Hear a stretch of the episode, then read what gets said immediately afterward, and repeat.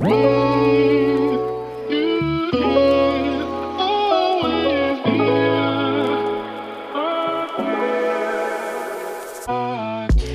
Happy Welcome bei Cash and Coffee. Ich bin Chiara Bachmann, Money and Finance Coach und Mentorin für selbstständige und angehende Unternehmerinnen. Mein Team und ich unterstützen Visionärinnen wie dich dabei, Overflow und Abundance auf allen Ebenen zu kreieren. Für mehr Leichtigkeit im Business und Abenteuer im Leben. Schnapp dir eine Tasse Kaffee und lass uns loslegen. Happy Welcome, meine Liebe, zu einer neuen Podcast-Episode hier bei Cash and Coffee. Heute auch wieder ein ganz besonderes Setting. Ich bin nämlich hier wieder zu einem Money Talk und wenn du den Cash and Coffee Podcast hier schon so ein bisschen länger hörst, dann weißt du, dass ich überwiegend Frauen im Interview habe. Michael war schon auch immer mal so ein bisschen mit dabei für Spezialepisoden und heute kann ich dir eine Sache versprechen. Es wird auch wieder eine absolute Spezialepisode, denn ich habe heute Alexander Keck bei mir im Interview im Money Talk. Alex ist Unternehmer und auch Autor, vor allem eben auch von dem Buch Weniger Steuern und mehr Vermögen. Und hier direkt zum Kickoff in diese Podcast-Folge riesen, riesengroße Herzensempfehlung an alle Selbstständigen beziehungsweise angehenden Unternehmerinnen zu diesem Buch. Es ist ein Buch, was ich wirklich liebe, wo ich so unfassbar viel auch selbst für mich rausgezogen habe. Du weißt, ich habe ähm, Finance studiert, ich habe im Bachelor auch Steuerschwerpunkt gehabt und bin auch schon relativ deep in dieses Topic eingetaucht und gleichzeitig hat mir dieses Buch nochmal so viele neue Perspektiven eröffnet. Und umso glücklicher bin ich darüber, dass ich jetzt Alex heute im Talk ausquetschen kann für dich zu den ganzen Topics Unternehmertum, Steuern, was ist da wichtig, was, welche Basis sollten wir von Anfang an legen. Deswegen sage ich von Herzen willkommen, lieber Alex, komm rein hier in diese Episode, stell dich vor in deinen eigenen Worten. Ja, Chiara, also das war ja mal eine Intro, äh, die ich bin froh, dass wir die äh, aufgenommen haben.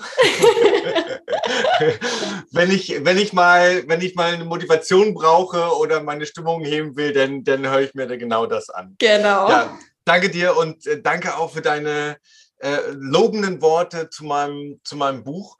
Ähm, ich stelle mich gerne mal vor und dann komme ich auch gerne dazu, warum ich das Buch geschrieben habe.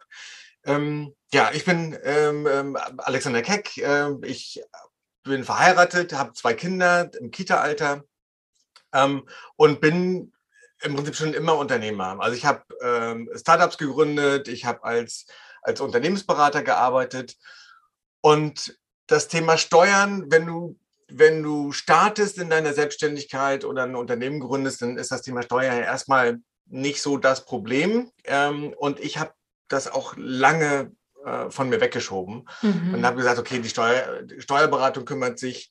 Ähm, und dann ist es aber so, ja gut, denn irgendwann, je erfolgreicher du bist, desto größer wird das Problem. und, ähm, und ich habe einfach festgestellt, ich wollte es für mich, wollte ich verstehen, was sind denn so die Sachen, die man wissen muss. Mhm. Und habe dann gemerkt, letztendlich geht es allen Unternehmerinnen und Unternehmern und allen Selbstständigen äh, in meinem Bekanntenkreis auch so, dass alle so ein, so ein gefährliches Halbwissen haben und ähm, ja eher dann, wie gesagt, eher das, das Thema abschieben. Und dann habe ich gesagt, okay, ähm, ich hatte so, so ein paar Erlebnisse, wo ich dann dachte, okay, auch die, die Kommunikation mit der Steuerberatung, was sagen die denn? Das mag ja vom Fakt richtig sein, aber das passt gar nicht. Ich weiß ja, was dann in dem Fall der Unternehmer, der hatte eine, Webagentur, was der eigentlich wollte, ähm, das muss ich doch mal, das muss doch mal jemand anders erklären. Und mhm. deswegen, ich habe das Buch geschrieben, weil ich dachte, ähm, ich schreibe mal auf oder ich versuche mal für mich auch herzuleiten, um zu verstehen, was man eigentlich wissen muss. Und ähm, das dann halt aus einer, aus einer Gründerperspektive. Und war dann ehrlich gesagt ein bisschen überrascht, dass dass das Feedback so gut war, dass halt gerade, mhm. weil ich kein Steuerberater bin, sondern halt aus einer unternehmerischen Perspektive schreibe und dann halt auch einfach aus einer Sprache, die man versteht. Also diese Verständlichkeit war mir besonders wichtig, dass das so gut ähm, angekommen ist. Und das Buch ist jetzt äh, von, einem, von ein bisschen mehr als einem Jahr rausgekommen und ich bin halt überwältigt und habe halt letztendlich damit auch meine neue ähm, Profession gefunden und mein ähm, habe eine Firma gegründet, Unternehmergold, mit dem ich letztendlich da versuchen will, die Themen weiter äh, zu vertiefen. Super cool. Ganz ehrlich, Alex, ich, ich, als ich dieses Buch gelesen habe, da lag mein Steuerschwerpunkt im Studium ja auch schon ein bisschen zurück so, ne? Und ich dachte mir so, oh mein Gott, wenn ich damals schon dieses Buch gehabt hätte, so dieses ganze, ja, ich sag jetzt mal spießige Steuer- und Rechtsdeutsch, was ja kein normaler Mensch, sage ich jetzt mal so, so greifen kann. Ähm, wenn ich da schon gewusst hätte, dass es irgendwie so einfache Erklärungen auch dazu gibt, dann äh, wäre mir das da schon ein viel, viel leichteres gewesen. Und ähm, umso cooler finde ich es, dass ich da jetzt nochmal drauf gestoßen bin, weil Tatsache, es ist natürlich ein signifikanter Unterschied, ob ich im Studium einmal was in der Theorie lerne oder ob ich dann was für mich in der Praxis, für mein eigenes Business, für mein eigenes Unternehmen umsetze. Das kenne ich ja auch ganz, ganz häufig von unseren Klientinnen Tatsache sind da auch viele dabei, die irgendwie Betriebswirtschaft oder irgendwas studiert haben und das dann auf so einer mega krassen Konzern-Mittelständler-Ebene mhm. lernen und aber nicht in der Lage sind, das runterzubrechen für ihre eigene Selbstständigkeit, für das Solopreneurship, sage ich jetzt mal so. Und, und dann, dann eben die, die dementsprechende Konklusio zu machen. So, ne? Ja, ja. Genau. Genau, wir, wir lernen halt das, was wir lernen, denn im Studium, aber auch das, was was oftmals dann kommuniziert wird, ist gar nicht relevant für uns in der Situation. Und ja, das, was ja. mich am meisten ähm, ja, überrascht hat auch dann äh, in, in, meiner eigenen Reise, ist eigentlich, wie, wie wenig man wissen muss, mhm. aber halt die richtigen Sachen. Ja, und es sind, es sind im, im, im Buch, also weniger Steuern, ähm, sind es letztendlich fünf Steuerhebel, die ich beschreibe. Ähm, und da ist dann halt auch der Ansatz, es sind letztendlich viel wichtiger sind diese langfristigen Hebel und Weichenstellungen. Also, ne, mit, du hast Rechtsform anges angesprochen. Rechtsform ist eine ganz äh, wichtige Weichenstellung, weil ich damit letztendlich die Besteuerung dann ähm, festlege. Aber das ist viel wichtiger als diese nachträgliche Steueroptimierung, was man irgendwie mit einem Firmenwagen macht oder welche Belege ich einreiche. Mhm. Ähm, da kann ich hier und da halt ein bisschen, äh, bisschen sparen, ja. aber das sind im Vergleich sind das, sind das Peanuts, ja, im, im, Vergleich zu diesen großen Weichenstellungen. Und wenn man sich darauf fokussiert und sagt, ich will eigentlich sonst normalerweise gar nicht so viel damit zu tun haben, aber ich will mal grundsätzlich wissen, was sind so die großen Dinge, ähm, dann reduzierst du halt ganz viel Komplexität. Und das war letztendlich mein, äh, mein, mein Anliegen da, letztendlich in, der, in dieser Situation, in der Situation, wenn du ganz am Anfang bist und gerade gründest, da zu helfen, ja, was müsstest du eigentlich, welche Gedanken, welche Überlegungen müsstest du äh, machen, um dann dahin zu kommen, welche Rechtsform für dich passt und dann aber auch, äh, wie verändert sich auch und wie müsste letztendlich auch die Rechtsform sich mitentwickeln, wenn deine Reise und wenn du dich selbst entwickelt hast. Also wenn du dann zum Beispiel gestartet bist als, äh, als Selbstständige und dann halt letztendlich den Weg stärker auch in Richtung ähm, äh, Unternehmer, äh, Unternehmerin äh, machst, dass letztendlich das auch für die Rechtsform dann interessant ja, ist. Ja, ja. Jetzt hast du damit schon einen, einen ich sage jetzt mal, Bogen gespannt auf ein mega wichtiges Thema, wo ich jetzt einfach mal so, so initial mit dir drauf reinspringen möchte.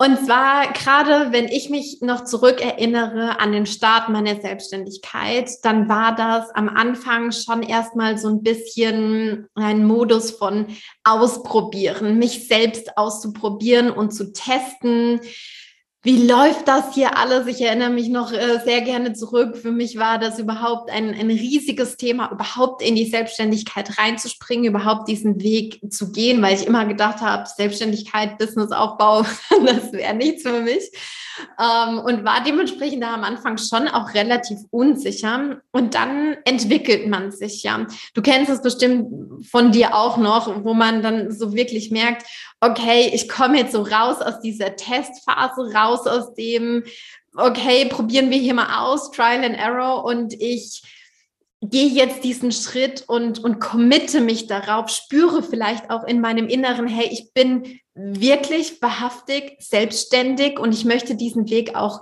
weitergehen hin zum Unternehmer, hin zur Unternehmerin. Da befinden wir uns ja in so ich sage jetzt mal, mehreren verschiedenen Stadien. So zuerst ne, in der Ausprobierphase, dann sammeln wir oder kommen wir zu dieser Erkenntnis, okay, Selbstständigkeit, das ist wirklich meins.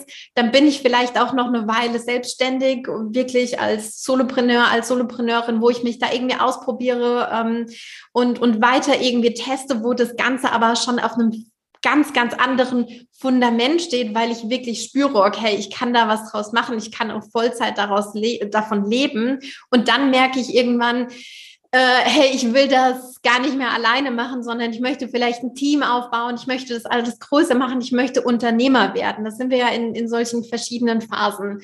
Mhm. Und ich hätte voll Bock drauf, mit dir mal reinzuspringen was ist in diesen unterschiedlichen Phasen eigentlich wichtig? Worauf sollte ich achten? Beziehungsweise, wenn du bei dir vielleicht in deinem, in deiner Journey als Unternehmer zurückspringst, was hättest du von Anfang an gerne gewusst? Ja, ähm, also super gerne. Ich finde genau, das ist, das ist genau mein, mein Thema.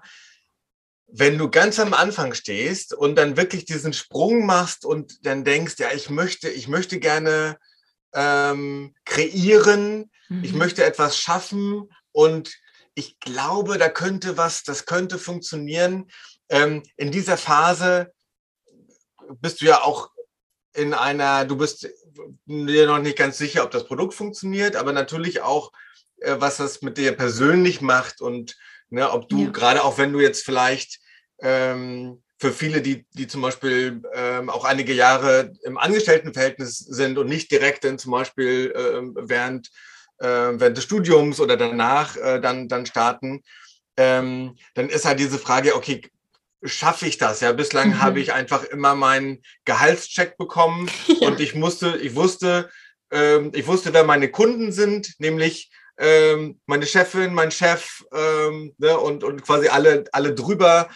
Ähm, konnte das gut einschätzen. Und dann dieser Schritt zu, ich verdiene mein eigenes Geld und jemand bezahlt mich direkt für mich, für meine Leistung. Dahin ja. zu kommen, das ist natürlich der, der erste Meilenstein. Und in der Phase würde ich auch sagen, ganz wichtig ist, das möglichst einfach zu halten. Mhm. Ähm, ja.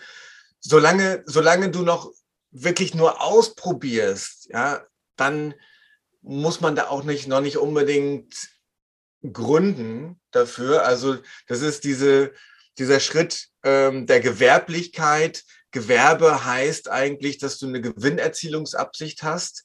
Und ganz, ganz am Anfang ist es gar nicht so die Gewinnerzielungsabsicht, sondern ist, das ist die Absicht, ich möchte überhaupt irgendwie mal gucken, ob mich da jemand für bezahlt. Ja, ja. Überhaupt genau. mal erste Umsätze erwirtschaften. Überhaupt, genau, ne? erste Umsätze.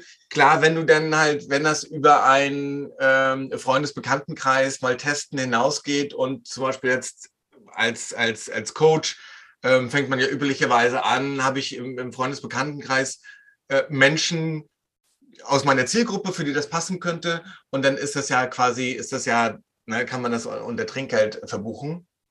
Sobald du dann sagst, okay, jetzt, ich, ich mache das, ich habe die Gewinnerzielungsabsicht, dann solltest du auch gründen. Und gründen heißt letztendlich ähm, ein Gewerbe anmelden. Also ähm, ja. ich, ich finde, solange du alleine bist, ist die Einzelunternehmung sehr gut, äh, sehr gut geeignet. Ähm, und das heißt, du musst halt nur eine Gewerbeanmeldung machen, ähm, äh, kostet irgendwie 15 oder 20 Euro. Ähm, und dann bist du damit durch. Was ich nicht machen würde, ich bin kein Freund der Freiberuflichkeit. Mhm. Und das ist zum Beispiel viele, ähm, so gerade auch in dem Coaching-Beratungsumfeld ähm, starten in der Freiberuflichkeit. Aber du bist da, du darfst da ganz, nur ganz wenig Sachen machen. Ähm, du darfst nämlich zum Beispiel nur beraten und darfst dann halt kein Online-Coaching äh, machen. Du darfst keine anderen Leistungen äh, mitverkaufen. Und ich finde diese, diese, diese Einschränkungen, die, sie, die die Freiberuflichkeit gibt, die finde ich eher gefährlich in dieser mhm. unternehmerischen Entwicklung. Das würde ich eher nicht machen. Ich würde sagen, ja, der, ist, der Unterschied ist auch nicht so groß. Ist einfach ein Gewerbe an, ähm, kriegst dann eine Steuernummer und bist dann einfach als Einzelunternehmerin tätig. Ja, ja, ja. Also was ich da häufig wahrnehme, ist so, viele schrecken dann so vor der Gewerbesteuer zurück. Oh, wenn ich ein Gewerbe anmelde, dann muss ich ja Gewerbesteuer zahlen. Aber die wird ja auch quasi bis zu einem, oder ich sage jetzt mal, je nachdem, auch wo man wohnt und so weiter, auf die Einkommensteuer angerechnet. Genau. Von daher. Richtig. Dieser, dieser, der Vorteil der Freiberuflichkeit, nämlich keine Gewerbesteuer äh, zu bezahlen, der ist verschwindend gering. Ähm, du hast es gesagt, die, die Gewerbesteuer wird an der, an die an, äh, bei der Einkommensteuer angerechnet. Das wäre ja sonst auch unfair, müsste man Gewerbesteuer und Einkommensteuer bezahlen. Dann wären ja Selbstständige gegenüber Angestellten benachteiligt. Ähm, das ist nicht der Fall. Ähm, insofern, also in den, in den meisten Regionen zahlt man de facto keine Einkommensteuer. Ähm, in äh, Regionen, wo die Gewerbesteuer relativ hoch ist, äh, zum Beispiel Saarbrücken und, äh, und München ist sie relativ hoch. Da bleiben nach der Anrechnung von, an, bei der Einkommensteuer noch drei Prozent Gewerbesteuer effektiv übrig. Ja, aber in Berlin zum Beispiel ähm, äh, wird sie äh, fast vollständig angerechnet. Das ist also verschwindend gering, was da noch übrig bleibt. Und insofern ähm, ist das kein steuerlicher Nachteil. Ja, ja, ja, genau. Okay, cool. Ich würde sagen, ähm, dann können wir auch schon mal so ein bisschen weiterspringen, oder? Ich glaube, wir haben jetzt, um das nochmal so ein bisschen zusammenzuziehen, oder, ah, da ist noch was Wichtiges. Richtig. Äh, wir haben jetzt einen, einen Punkt, würde ich ganz zum Start noch einschieben. Und zwar, wir haben jetzt über Einzelunternehmungen ähm, gesprochen. Das gilt, das, was ich bislang gesagt habe, gilt halt, solange du alleine bist. Mhm. Wenn du nicht alleine startest, sondern zu zweit oder mit mehreren, dann würde ich ein bisschen vorsichtiger sein. Aus zwei Gründen. Das eine ist, ähm, wenn du also mit, mit anderen startest und das auch ein Personenunternehmen ist, also du jetzt ähm, keine GmbH gründest, ähm, dann ist das also eine, in der Regel eine, eine GBR, Gesellschaft bürgerlichen Rechts. Ja. Aber das heißt, dass du äh, für alle anderen auch persönlich voll mithaftest. Yes. Also in der, Einzel, in der Einzelunternehmung ist es auch so, du haftest für alles das, was du machst, haftest du persönlich voll. Und das heißt also bis hin, bis ähm, im Zweifel, im schlimmsten Fall bis zur Privatinsolvenz. Nun ist es so, dass in den meisten Businesses, zumindest denke ich, ähm, äh, bei den meisten, die, die dir dann zuhören, da ist das, das Haftungsrisiko vermutlich eher gering. Ja, also das ja. ist, wenn man jetzt äh, äh vielleicht, wenn man im Nahrungsmittelumfeld unterwegs ist ähm, oder produzierendes Gewerbe oder ich habe ein Transportunternehmen, also überall da, wo man sich jetzt Unfälle vorstellen kann, das sind so die typischen großen Haftungsfälle, ähm, dann, ähm, dann hat man sowieso, dann sollte man das also nie in einer äh, persönlichen Haftung machen. Aber in der GBR heißt das halt auch, dass man für alle Aktionen der anderen und für alles, was die unterschreiben und machen, auch voll haftet. Da würde ich zumindest halt vorher mal drüber nachdenken. Ja, ja. Und das andere ist, dass man dann ähm, Schwierigkeiten hat, ähm, in die, dann später in die Holdingstruktur äh, zu überführen. Also dann halt GmbH und darunter noch eine GmbH. Äh, das geht dann nicht mehr äh, steuerneutral. Also ich würde halt zumindest äh, in dem, wenn du mit mehreren bist, einmal kurz nochmal überlegen, wo soll die Reise hingehen. Und da denke ich, solltest du vielleicht ein bisschen mehr vorausplanen zumindest, als wenn du alleine bist und letztendlich relativ einfach entscheiden kannst, was für dich das Richtige ist und für dich äh, betrachten kannst, ähm, dass du halt hauptsächlich, äh, Hauptsache möglichst schnell starten ja. und so einfach wie möglich. Ja, ja, ja, cool. Das war auf jeden Fall nochmal ein, ja, ein wichtiger Punkt, um das hier nochmal zu, zu komplementieren. Ähm, wenn ich jetzt verstanden habe, wie mein Business laufen soll, wenn ich jetzt auch aus dieser Testphase rausgekommen bin und dann eben auch weiß, okay, das läuft und ich will das jetzt ähm, langfristig machen. Und ich habe jetzt auch ne, mir dadurch eben Einkommensströme aufgebaut, wo ich dann weiß, okay, ich kann davon Vollzeit gut leben und es geht jetzt in Richtung Skalierung, es geht jetzt in Richtung Teamaufbau. Ich habe jetzt auch verstanden, okay, hier, ich will meine Vision auch nachhaltig zum Fliegen bringen. Vielleicht auch einen Ticken unabhängiger von meiner Person machen, weil solange ich ja noch als Solopreneur, Solopreneurin unterwegs bin, äh, sage ich jetzt mal, bin, bin ich die Sonne in, in diesem Business, bin ich die Sonne in diesem Universum und gefühlt irgendwie dreht sich, dreht sich dann alles um mich. Und ähm, ich selbst nehme das so wahr, dass es bis zu einem gewissen Punkt auch cool sein kann, aber ja, an einer gewissen Stelle fragt man sich dann halt vielleicht auch mal, okay, wie kann es jetzt weitergehen? Was können nächste Schritte sein? Wie kann es strategisch auch weitergehen? Und vielleicht auch die Frage, möchte ich für immer und ewig Solo-Selbstständige sein. Was denkst du, was, was ist an dieser Stelle wichtig? Worauf sollte man da achten? Ähm, welche Überlegungen sollte man da anstellen? Mhm. Ja, also ich denke, eigentlich sollte, sollte jeder aus der, aus der Selbstständigkeit versuchen, in eine Unternehmerin, Unternehmerrolle zu kommen, weil die Selbstständigkeit, so wie ich sie verstehe, selbstständig ist jemand, der ähm, in, einem, in einem Zeit für Geld Modus unterwegs ist. Ja. Also du verkaufst deine eigene Arbeitsleistung. Und der Unterschied zum Angestelltenverhältnis ist, dass du dir die, die Kunden freier aussuchst, aber du verkaufst in einem Angestelltenverhältnis verkaufst du ähm, deine Zeit für, für Geld und in der Selbstständigkeit machst du das auch. Nur, wie gesagt, in, mit einem bisschen größeren Freiraum und vielleicht und hoffentlich ähm, zu, zu besseren Stundensätzen. Mhm. So. Aber sich dann zu überlegen, automatisch zu überlegen, die Sachen, die du machst als Selbstständige, ähm, wie kann ich es schaffen, mehr Menschen zu erreichen?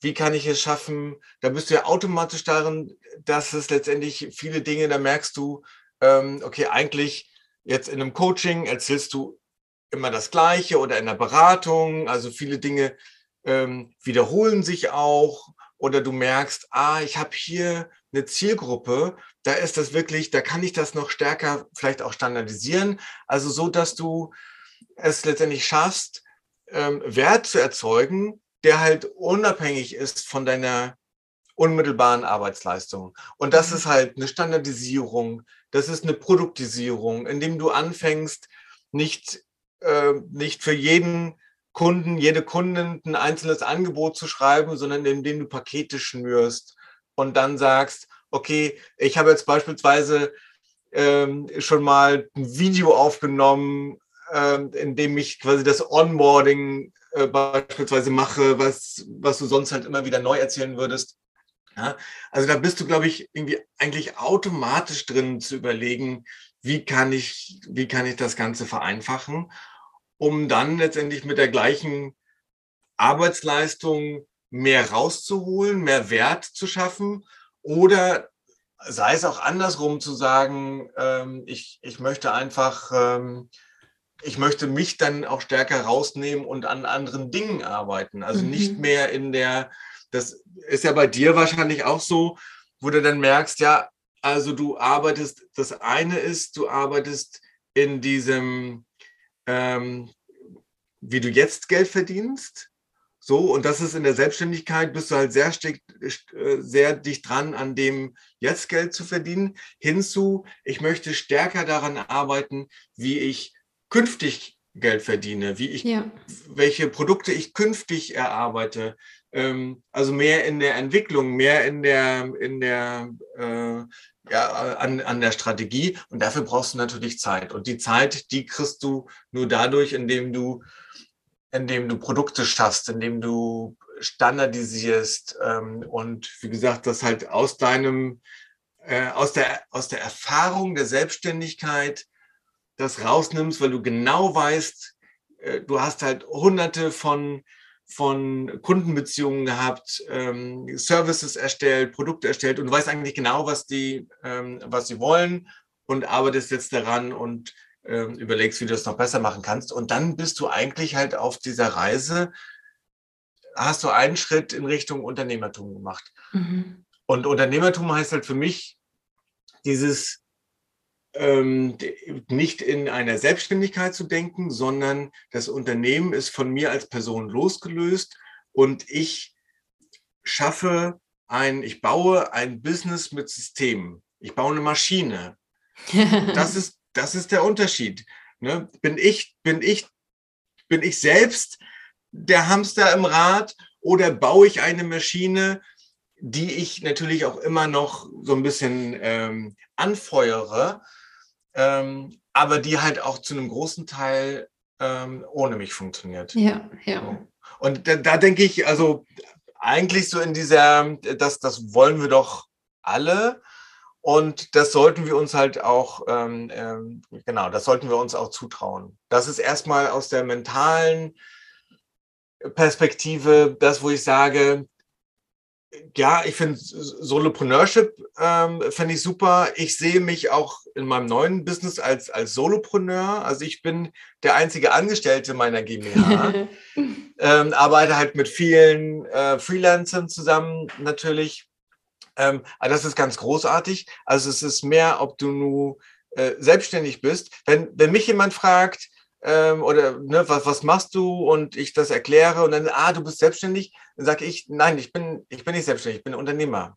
Also mhm. ich, ich sehe mich nicht als, als äh, Selbstständiger, ähm, weil wie gesagt, dieses Selbst und ständig ja auch, auch so ein bisschen ähm, hat eine gewisse negative äh, Konnotation, ähm, weil es so klingt, als würde man halt wirklich die ganze Zeit strampeln und nicht vorankommen. Ja, und ja. das, wir wissen, das ist nicht so. Aber deswegen, ich denke, dieses, der Schritt zum Unternehmertum äh, ist da ganz, ganz wichtig. Und halt gerade, wenn man halt die Leistungen er, erweitert, zu starten in der Selbstständigkeit, Erfahrung zu sammeln, das ist super, äh, weil man dann, das ist dann halt viel einfacher, als wenn man jetzt beispielsweise ein Startup gründet ähm, wo du letztendlich mit einer Idee ohne Erfahrung äh, startest, ähm, erst das Produkt baust äh, und weil du erst das Produkt baust, ähm, machst du nicht, nicht gleich Umsätze und deswegen muss das jemand anders finanzieren äh, und dann versuchst du letztendlich die Hälfte der Zeit oder mehr externe Finanzierung zu bekommen. So, was. Ganz anderes Kaliber. Richtig, ja. Und dann hast du auf einmal hast du zwei Zielgruppen. Du musst nämlich deine ähm, Investoren zu, zufriedenstellen. Ähm, und ganz viele vergessen dabei, dass eigentlich, dass das eigentliche Geld von den Kundinnen und Kunden kommt. Deswegen der Weg, den wir jetzt beschrieben haben, aus einer Selbstständigkeit heraus, heißt, dass du genau weißt, wo das Geld herkommt. herkommt. Du kennst deine Zielgruppe äh, aus dem FF. Du weißt genau, was die brauchen. Die fragen wahrscheinlich auch noch nach anderen Leistungen und dann zu überlegen, okay, wie kann ich das jetzt in ein Paket yeah. schnüren, yeah. Ähm, ja. was halt nicht so ein, aus dieser 1 zu 1 Leistung äh, herauskommt. Voll. Ein Punkt hast du angesprochen, den finde ich mega spannend. Ähm, du hast auf der einen Seite gesagt, ich glaube, dass eigentlich alle Unternehmer werden wollen und dass es sich aber gar nicht alle zutrauen. Und ähm, das ist schon was, was ich auch sehr, sehr stark wahrnehme. Und zwar, eigentlich hat doch, haben doch ganz, ganz viele so ein Craving danach, sich mehr zeitliche Kapazitäten freizuschaufeln, die Dinge zu tun, die man liebt. Und natürlich kann ich doch dann auch hergehen und mich in meinem eigenen Unternehmen wieder anstellen, wenn ich da Bock drauf habe, operative Sachen auszuführen, wie du ja auch gesagt hast, in deiner einen GmbH bist du der einzige Mitarbeiter sozusagen. Ähm, dass aber viele, glaube ich, diese sehr langfristigen Entscheidungen scheuen. Also dieses, eine Entscheidung heute im Hier und Jetzt zu treffen, wovon ich erst im über, über, über, übermorgen sehe, ob sich das auswirkt und wenn ja, auf welche Art und Weise. Das finde ich so eine, so eine ganz, ganz ähm, spannende Geschichte und das sind auch Themen, die ich gerade im letzten Jahr sehr bei uns wahrgenommen habe, ne, dass einfach die Entscheidung an sich und die Auswirkungen dieser Entscheidung dann zunehmend signifikant auseinanderfallen. Und das ist natürlich was, dafür braucht man eine innere Stärke, dafür braucht man eine innere Haltung. Und jetzt sind wir beim Stichwort Haltung, weil ich muss das ja aushalten können. Ich muss das ja in dem Moment dann auch ähm, ja, mit mir selbst vereinbaren können, dass das so ist. Und dafür braucht es halt eben auch Geduld und dafür braucht es gewisse Skills, die nicht jeder hat und die wir aufbauen dürfen. Ja. Ja, also ich, ich denke, ich sehe das so, wir haben eine gewisse Vorstellung, eine gewisse Vision. So, und, und manchmal das eine ist, was hat was, was Träumerisches, dass wir uns vorstellen, wie es sein kann. Und dann vielleicht im nächsten Augenblick macht es uns Angst, weil es so groß ist und weil der Weg so weit scheint, so weit weg von dem, wo man gerade steht. So, und ich, ähm, ich denke, ich, ich, muss da, ich muss da immer äh, dran denken, was ähm, bei der Geburt unseres ersten Kindes die Hebamme gesagt hat. Ähm, die hat gesagt, die hat uns die Geschichte erzählt aus Momo von, von Michael Ende. Mhm. Und zwar gibt es da so einen Straßenfeger und fegt halt die Straße den ganzen, den ganzen Tag lang. So, und ähm, dann wird der Straßenfeger halt gefragt, ja, aber ist, ne, ist das jetzt hier, wie, wie machst du das? Ähm, und, und, und, und wie schaffst du das? Und ich sage, ja, ich, ich gucke halt einmal nach oben und ich sehe, wo ich hin will und wenn ich die Richtung habe, dann gucke ich nach unten und mache einfach Besenstrich für Besenstrich, Schritt für Schritt.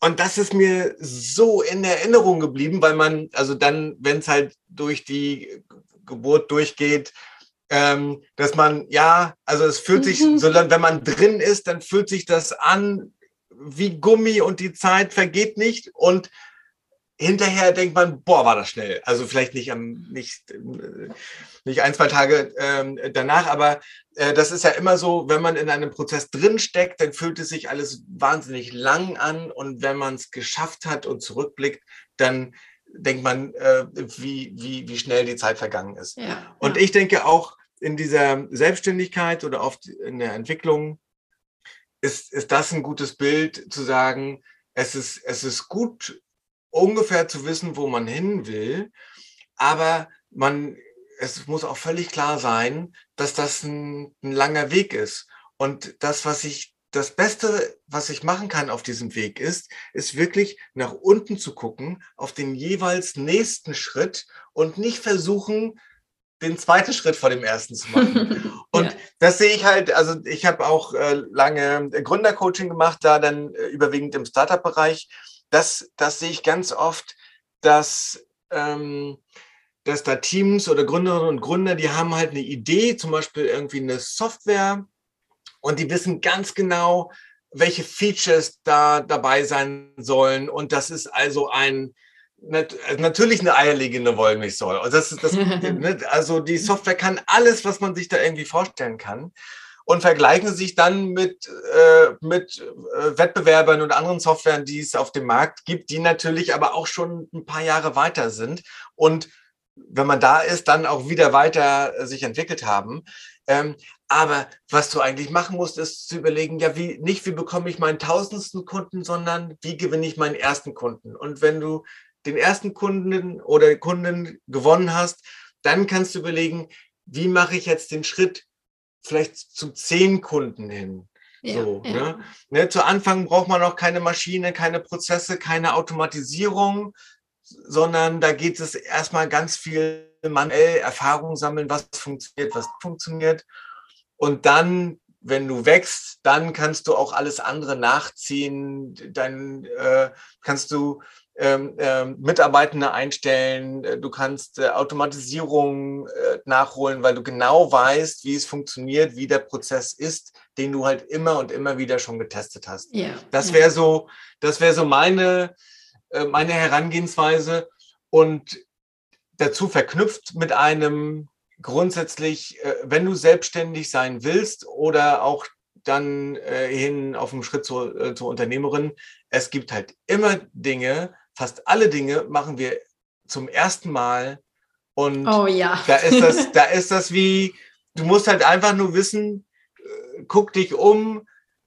Ganz viele machen, machen das auch. Du machst halt irgendwie nichts. Ähm, das ist jetzt nicht äh, äh, wahrscheinlich halt keine Raketenwissenschaft. Ganz, ganz viele äh, schaffen das auch.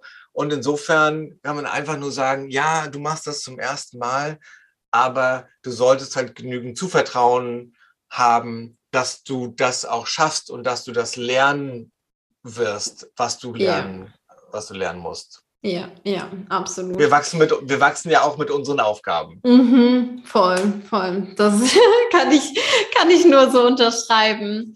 Und wenn wir jetzt nochmal auf die Ebene gehen von, ich sage jetzt mal, Steuerwissen, Finanzwissen, weil das ist ja so eine Sache. Ja, du hast ja selbst festgestellt, das schrecken ganz, ganz viele davor zurück, beziehungsweise das schwirrt einfach irgendwie so viel Halbwissen rum, manches ne, nicht ganz richtig irgendwie dann eben auch. Wenn ich jetzt weiß, okay, meine Selbstständigkeit, die hat sich etabliert und ich habe ein Produkt, was nachgefragt wird. Ich merke vielleicht auch schon so, hey, meine persönlichen zeitlichen Kapazitäten, die werden immer knapper, die werden immer knapper.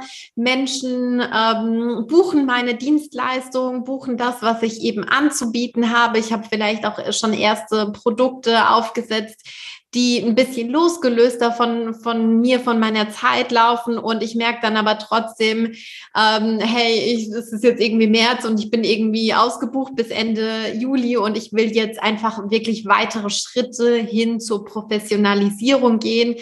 Ich weiß auch, dass ich das Ganze größer machen möchte. Ich möchte vielleicht eine Agentur aufbauen, beziehungsweise vielleicht eine Akademie oder was auch immer es eben ist in, in dem Bereich, in dem ich unterwegs bin was sollte ich da auf der steuerlichen beziehungsweise auf der Finanzebene in, in deinen Augen auf dem Radar haben? Was muss ich wissen?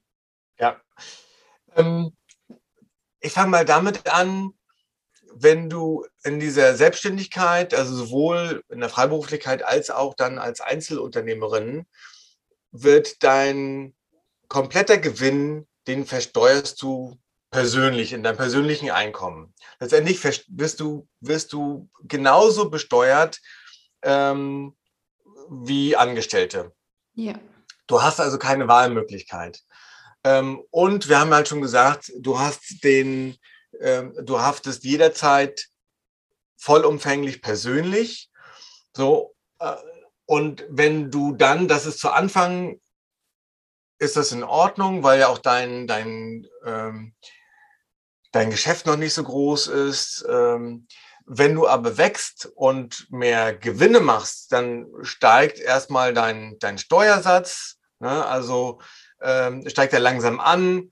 Äh, ab 60.000 oder knapp 60.000 Euro bist du dann im Spitzensteuersatz von 42 Prozent.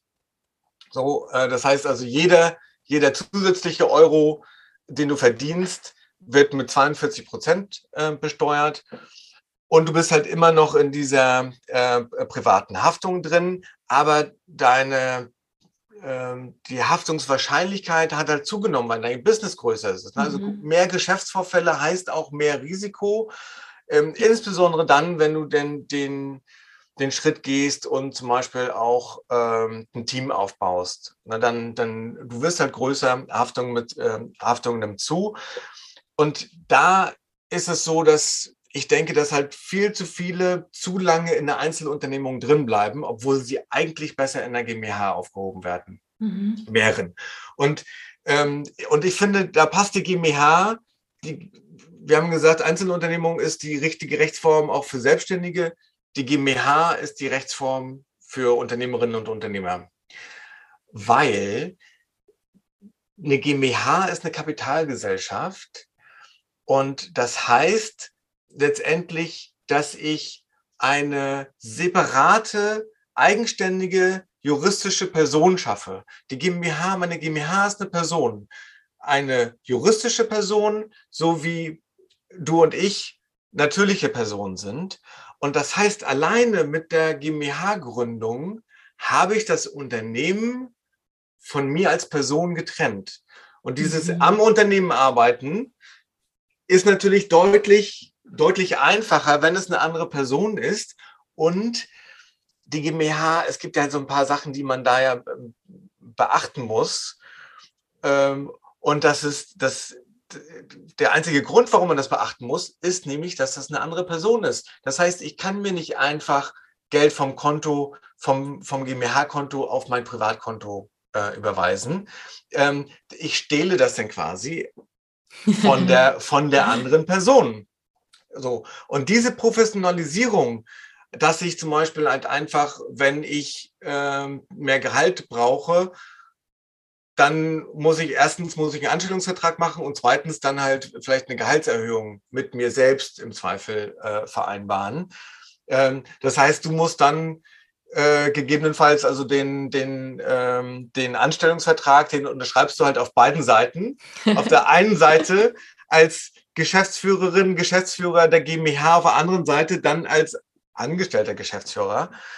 Ähm, so, da musst du halt ein paar Dinge äh, mehr machen, während du halt in der Einzelunternehmung kannst du ja so viel rausholen. Das, das ist alles deins, weil du, weil es halt auch schon alles äh, persönlich versteuert wurde. Ja. So, da finde ich halt, das, das macht auf dieser Reise macht das Sinn. Und vor allen Dingen gibt es dann noch zwei Punkte, die über dieses mentale ähm, hinausgehen. Das ist, dass die GmbH, weil sie eine eigenständige Person ist, gibt es da eine Brandmauer zwischen der GmbH und mir. Das heißt, die GmbH ist ja eine Gesellschaft mit beschränkter Haftung. Das ja. heißt, alles, was in der GmbH passiert, die Haftung ist beschränkt auf das Vermögen der GmbH. Und wie gesagt, Brandmauer, das kann nicht überschwappen oder die Haftung, die Risiken, die Verlustrisiken können nicht überschwappen in mein Privatvermögen. Und da finde ich, gerade auch wenn wir, wenn wir uns vergrößern wollen, wir gehen natürlich auch immer mal Risiken ein, nicht alles funktioniert. Ähm, ich finde, unternehmerisches Risiko ist ist gut. Ja, ähm, dafür ernten wir auch die Früchte. Aber ich möchte nicht meine Existenz, meine private Existenz mhm. auf, auf, auf, äh, aufs Spiel ähm, setzen. Auch gerade dann halt auch mit, mit Familie, da trägst du ja auch eine Verantwortung. Mhm. Ja. Ähm, und deswegen sage ich, ich möchte da eine strikte Trennung haben. Äh, die Risiken, die bleiben, die bleiben in der, in der GmbH. Und das Zweite ist, dass die GmbH mit 30 Prozent besteuert wird. Also die Gewinne in der GmbH mit 30 Prozent besteuert äh, werden. Und äh, wie gesagt, äh, im Spitzensteuersatz ab 60.000 Euro ähm, in der Einzelunternehmung bist du im Spitzensteuersatz von 42 Prozent. So, und das heißt, wenn du 12 Prozent weniger Steuern zahlst ähm, in, und du hast noch nichts, du hast du hast genauso viel Umsatz gemacht, du hast genauso viel Leistungen erzeugt, aber du zahlst halt einfach deutlich weniger Steuern. So, ja. da finde ich, genau, da, das macht mir die GmbH einfach sehr, ähm, da finde ich halt sehr attraktiv, wenn man da diesen, diesen Schritt macht. Und dazu kommen dann halt noch so ein paar Sachen, ja, dass die GmbH noch bei anderen Dingen bevorteilt ist. Du kannst eine äh, betriebliche Altersvorsorge machen. Also die GmbH kann dir eine Pension versprechen, die dann steuerbegünstigt ist. In der GmbH sind, wenn du äh, in Aktien investierst, Dann, ähm, wenn du ein privates Depot hast und privat investierst, dann werden zum Beispiel Aktiengewinne, also dann halt die Kurssteigerungen, wenn du verkaufst, die werden mit 26,5 Prozent besteuert, also mit Abgeltungssteuer ja. plus Solidaritätszuschlag. Und die GmbH zahlt 1,5 Prozent. Das ist 6, ein bisschen was. 26,5 Prozent. Ja, also da sind, ähm, da, da sind Welten dazwischen. Ähm, genau, und der, der größte Punkt, ich weiß nicht, ob, ob äh, wir da schon sind, aber der größte Punkt ist, gerade wenn du den Schritt machst, den Schritt hin zum Unternehmen und zur Unternehmerin, dann ist es auch, wenn du ein Unternehmen hast, dann hast du letztendlich Assets aufgebaut, Vermögenswerte. Mhm. Wie gesagt, da, da ist eine Maschine, du baust eine Maschine, die auch idealerweise ohne dich funktioniert. Oder wo du jemanden einstellen kannst, der dann deine Aufgaben übernimmt. Und das heißt, du hast etwas, was du verkaufen kannst. Deine Selbstständigkeit kannst du in der Regel nicht verkaufen. Nicht in einem, in einem 1 zu 1, weil äh, du ja die Leistung erbringst. Ja. Aber die Maschine, die kannst du verkaufen. Und wenn du da bist und eine Maschine, denn diese Maschine auch irgendwann verkaufen willst, dann kommt nochmal die nächste Stufe und das ist die Holding, dass du halt zwischen dir und deiner GmbH noch eine andere GmbH zwischenschaltest. Das heißt, dass du die Anteile an der Gesellschaft nicht persönlich haltest, sondern bei mir ist das so, ich, mir gehört 100 Prozent von meiner Holdinggesellschaft und der Holdinggesellschaft gehört meine GmbH. Und da ist das Schöne, dass du die Gewinne aus der operativen Gesellschaft ähm, auch relativ fast steuerfrei dann ähm, ausschütten kannst an die, an die Holding. Aber dann halt, wie gesagt, insgesamt nur mit 30 Prozent besteuert werden. Aber du hast immer noch den vollen Zugriff drauf. Und wenn du das Unternehmen irgendwann einmal verkaufst, also das operative Unternehmen, dann zahlt auch da die, die Holding GmbH dazwischen nur 1,5 Prozent Steuern auf den Verkaufsgewinn. Während du, wenn du halt persönlichen Unternehmen verkaufst oder GmbH-Anteile verkaufst, dann, dann werden die halt im persönlichen Einkommen besteuert. Das heißt halt auch, du bist da im, äh, im Spitzensteuersatz drin. Yeah. Ähm, so. Und das ist halt einfach was, wo ich, wo ich sage, dass es lohnt sich zumindest, auch wenn man vielleicht am Anfang ist, grundsätzlich mal eine grobe Idee zu haben, mhm. wo die Reise hingehen kann und dann auch zu sagen, okay, da bin ich noch nicht, ich gucke wieder runter auf yeah. meine nächsten Schritte, aber ich weiß, ich sehe so ein bisschen auch den, den, den Strich, wo ich einen gewissen Meilenstein erreicht habe und wo ich dann sage, so, jetzt gehe ich den nächsten Schritt. Und genau, und wenn ich ein guter Zeitpunkt zum Beispiel ist, ähm, du hast ja auch gesagt, wenn ich jetzt äh, dann, dann äh, Coaching-Programme aufbaue, ähm, wenn du zum Beispiel anfängst, diese Produkte zu erstellen, also sagst, jetzt bin ich bereit, jetzt mache ich mal einen Online-Kurs. Ich habe vorher immer eins zu eins Coaching gemacht, jetzt mache ich einen Online-Kurs das ist zum Beispiel eine gute, eine gute Gelegenheit, um eine GmbH äh, zu gründen und dann zu sagen, okay, ich gehe vielleicht auch, vielleicht auch mit einer neuen Marke, mit einem neuen Namen. Das ist letztendlich eine eigenständige Firma und du machst immer noch ein bisschen eins zu eins Coaching äh, weiter, aber letztendlich ist das, was du gründest, da kann dafür, das ist wie eine Neugründung, eine Weiterentwicklung und dafür kannst du auch eine neue GmbH gründen. Ja, ja, ja, wow. Puh, ich habe das Gefühl, da haben wir jetzt schon mal ordentlich ähm, Öl ins Feuer gegossen, oder? Was denkst du, Alex? Ja, ich habe, ich habe, äh, du, du merkst, ich, ich rede mich dann auch richtig ja, rein, ich, ich steigere mich das. richtig rein. Äh, genau, also äh, du hast bestimmt noch äh, ein, ein, ein paar Fragen, ähm, aber du, du siehst halt, ich bin halt auch so davon begeistert und ich denke halt, ich möchte halt diese, diese, ich möchte einerseits viele Ängste nehmen und andererseits Mut machen, etwas größer zu denken und ja. auch ein bisschen weiter zu denken und wie gesagt, ab und zu den Blick zu heben, wo es mhm. gehen kann. Und ähm, ja, ich, ich äh, hoffe, dass uns das gemeinsam hier gelingt. Oh, das glaube ich auf jeden Fall. Und weißt du, ich finde es auch immer so, ähm, wertvoll, wenn man auf Menschen trifft oder dann auf Ressourcen trifft, wie jetzt zum Beispiel diesen Podcast, die einfach dafür sorgen, dass man den eigenen Horizont ein Stückchen erweitern kann, dass man merkt, wow, da gibt es ja noch mehr, was ich irgendwie tun kann, wo ich mich hin entwickeln kann. So nach dem Motto, the sky is not the limit. Ja.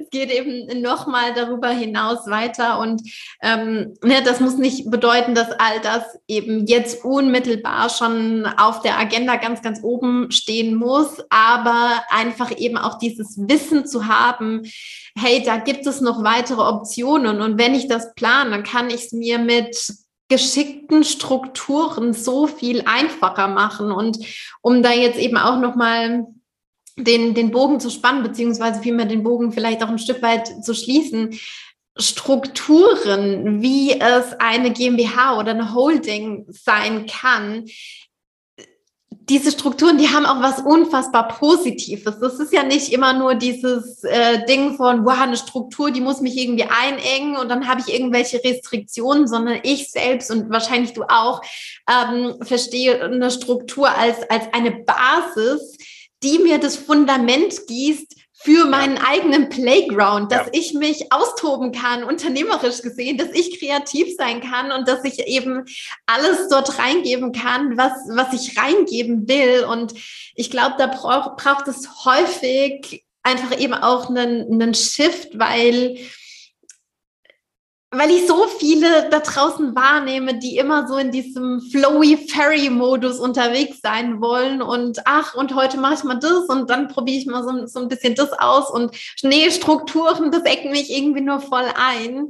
Und, und da wirklich auch den, den Value drin zu sehen, was uns das alles geben kann und wie, ähm, wie gut uns das auch auf der Business-Ebene tun kann, wenn wir wirklich sagen, okay, und ich gehe jetzt diesen Schritt und ich professionalisiere das Ganze und ähm, auch nochmal zu dem, zu dem Stichwort, ich löse wirklich auch mein Unternehmen nochmal ein Stück weit von meiner Identität, weil ja klar, am Anfang ist das so gefühlt, ich bin das Business und das, die, diesen Antrieb, den braucht es ja auch am Anfang, damit wir überhaupt dafür losgehen. Aber je weiter wir kommen, desto mehr muss das von uns wieder abgelöst werden, weil schlussendlich long-term gesehen, es ist auch nicht gesund, ja. Und mit diesem Schritt dann zu sagen, okay, ich gehe jetzt in die GmbH-Gründung, Gründung, ähm, bezeugen wir damit eigentlich noch mal mehr, ich bin selbst die Sonne, ich bin der Mittelpunkt von meinem Universum und mein, mein Business, mein Unternehmen ist einfach ein weiterer Planet, der da um mich rumkreist, um jetzt nochmal vielleicht ein neues Bild, eine neue Metapher aufzumachen. Ja, ja. ja ähm, dem kann ich nur zustimmen. Ich finde ich find die Planetenidee ähm, oder den, das, das Bild finde ich hervorragend ähm, weil es in der Tat so ist, du brauchst ja auch immer, du brauchst ja eine gewisse Offenheit. Ähm, ja. Du startest, hast vielleicht eine, eine, Idee, mit der du startest äh, in die Selbstständigkeit, ähm, aber wir wissen ja alles, dass das entwickelt sich und das ja. ist auch das Schöne daran. Und dann merkt man und dann stößt man auf, ähm, auf etwas, äh, woran man vorher nicht gedacht hätte. Und ganz oft halt, weil halt Kundinnen und Kunden danach fragen oder man merkt, ah, jetzt habe ich hier was, das kommt viel besser an als das Thema, an, das, an dem ich gerade arbeite. Und ähm, das ist insofern, würde ich auch sagen, äh, diese Mehrplaneten, wenn man dann mal den, den Schritt ähm, gegangen hat, äh, gegangen ist, dann bleibt es halt in der Regel ja nicht bei einer GmbH, sondern dann kommen halt schon noch mal so ein paar Sachen dazu. ähm, vielleicht auch einfach, weil man dann die Rolle macht, äh, das ist ja dann, wenn du Unternehmerin bist und entsprechend ähm, ja auch einfach deutlich, äh, finanziell deutlich erfolgreicher bist, dann ähm, gehst halt auch stärker in die Rolle der, der, der Investoren beispielsweise und ähm, investierst dann vielleicht halt nicht nur in, ähm, in Aktien und ETFs, sondern äh, du, du siehst vielversprechende andere Unternehmerinnen und Unternehmer äh, und in, investierst äh, in, in, in, deren Gesellschaften so und, und hast ja. letztendlich da halt Anteile dran. Ich finde, du hast gesagt, das ist die Basis, so sehe ich das auch. Diese, die Rechtsform ist mein, und die Unternehmensform ist mein, mein steuerliches Fundament. Und darauf baue ich dieses Haus meiner Selbstständigkeit und des Unternehmens. Und das ist halt so, wenn das Fundament nicht solide genug ist und ich aber trotzdem immer weiter Stockwerke drauf baue, dann funktioniert das halt irgendwann nicht mehr. Ja, dann, dann, dann bröckelt das. Aber je mehr ich schon gebaut habe, desto schwieriger wird das vielleicht unten die Basis nochmal zu verstärken. Also, also denke ich, ja, es ist okay, wenn man nicht gleich von vornherein eine GmbH gründet, ähm, sondern klein startet, aber dann, wenn man halt anfängt und sagt, okay, jetzt bin ich ja eigentlich, jetzt ist das nicht nur mal ein Bungalow, sondern ich baue jetzt die nächste Etage drauf, dann vielleicht nochmal das, das Fundament ein bisschen, ein bisschen stärker ziehen und äh, wie gesagt, also eine, ähm, die, die, die GmbH ist eine sehr ähm, eine, eine, sehr solide Struktur. Ähm, es gibt ähm, äh, auch ganz viele richtig große Unternehmen, ähm, wenn die halt nicht am äh, nicht, nicht börsennotiert sind, die dann halt immer auch ähm, die Rechtsform einer GmbH haben. Das heißt, die GmbH ist sowohl für, ich habe nur einen Gesellschafter oder eine Gesellschafterin, ähm, so, wie, äh, so wie bei meinen GmbHs. Ähm, da bin ich äh, hundertprozentiger äh, Gesellschafter ähm, und wie gesagt bei der einen auch dann der, äh, der einzige Angestellte. Ähm, das geht, aber die GmbH geht halt auch mit Zehntausenden von, ähm, von Angestellten. Also da ist wirklich in, in, dem Konstrukt, das ist sehr solide, da kann man mit wachsen und es ist halt auch eine sehr, sehr äh, gängige Rechtsform in, in Deutschland. Das heißt, es gibt halt einfach wahnsinnig viele Menschen, die sich auch damit äh, äh, auskennen. Also das ist dann halt ja, man geht da, das ist jetzt kein, äh, kein, kein Risiko ähm, oder so, dass man damit, äh, äh, damit eingeht. Ja, ja, und grundsätzlich ist es ja eine, eine coole Sache, wenn ich weiß, ich habe hier eine Foundation gelegt und das ist vor allem was, was dann eben auch mitwachsen kann. Und ich muss nicht bei jeder neuen Stufe, die ich dann weitergehe, wieder gewühlt alles einmal abreißen und wieder, wieder neu aufbauen. Ja. Genau. Mega, sehr cool. Alex, hast du das Gefühl, es gibt hier noch irgendwas, das muss unbedingt noch Teil dieser Podcast-Episode werden? Ein, vielleicht ein Gedanke, ein Impuls, den du hier noch äh, mit reingeben möchtest? Gibt es da noch irgendwas? Ähm, also, weil wir gerade gerade diese auch diese Entwicklungen besprochen haben, ähm, möchte ich gerne noch ähm, ja, Eigenwerbung betreiben.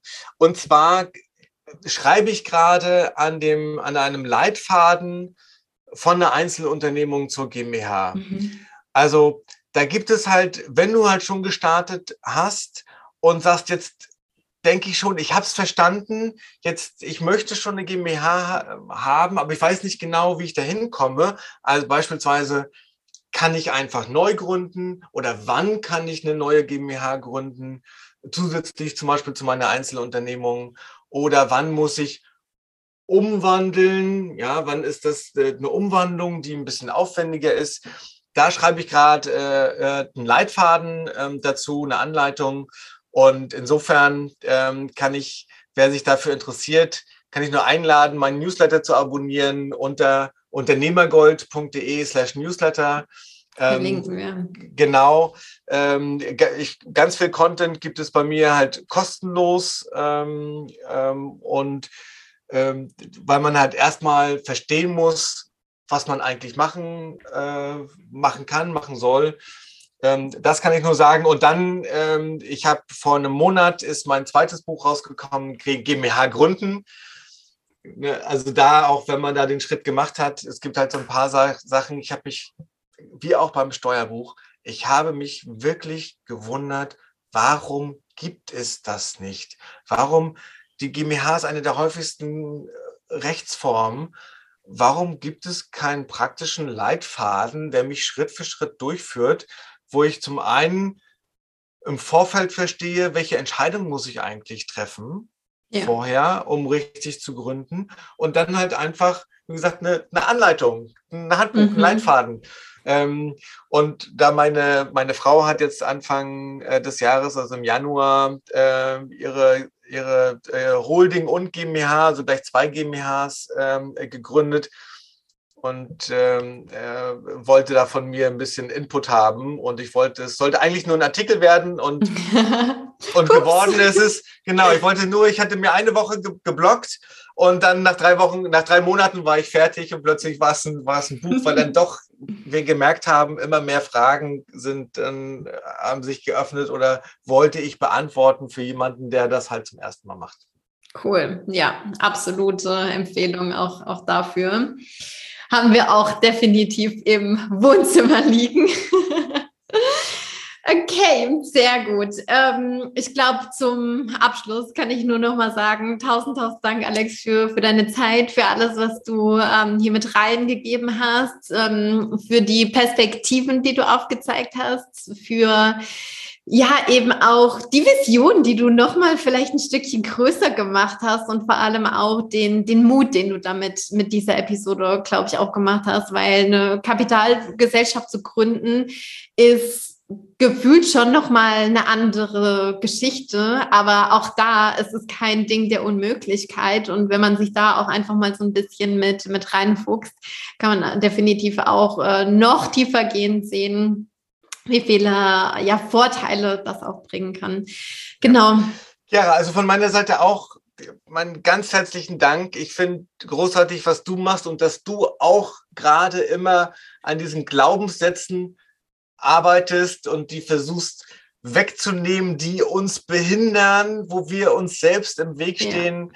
Ja. Ähm, insofern ja, ich, ich kann das nur unterstützen und äh, gucke mir auch äh, eine ganze Menge ab von dir. Ähm, wow. bin, auch, bin auch in deinem Newsletter drin, finde das ganz toll äh, äh, und ähm, das macht mir auch gar nichts, denn auch als, als äh, Frau angesprochen zu werden.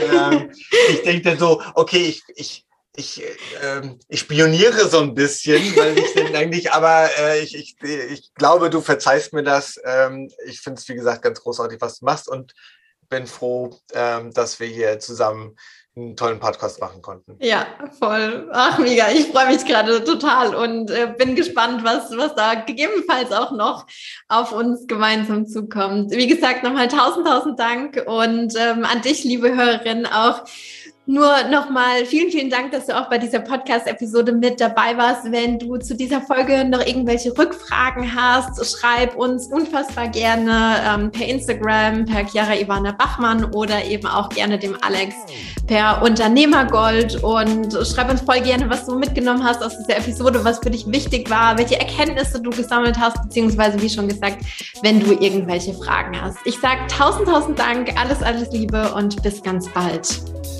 Tschüss.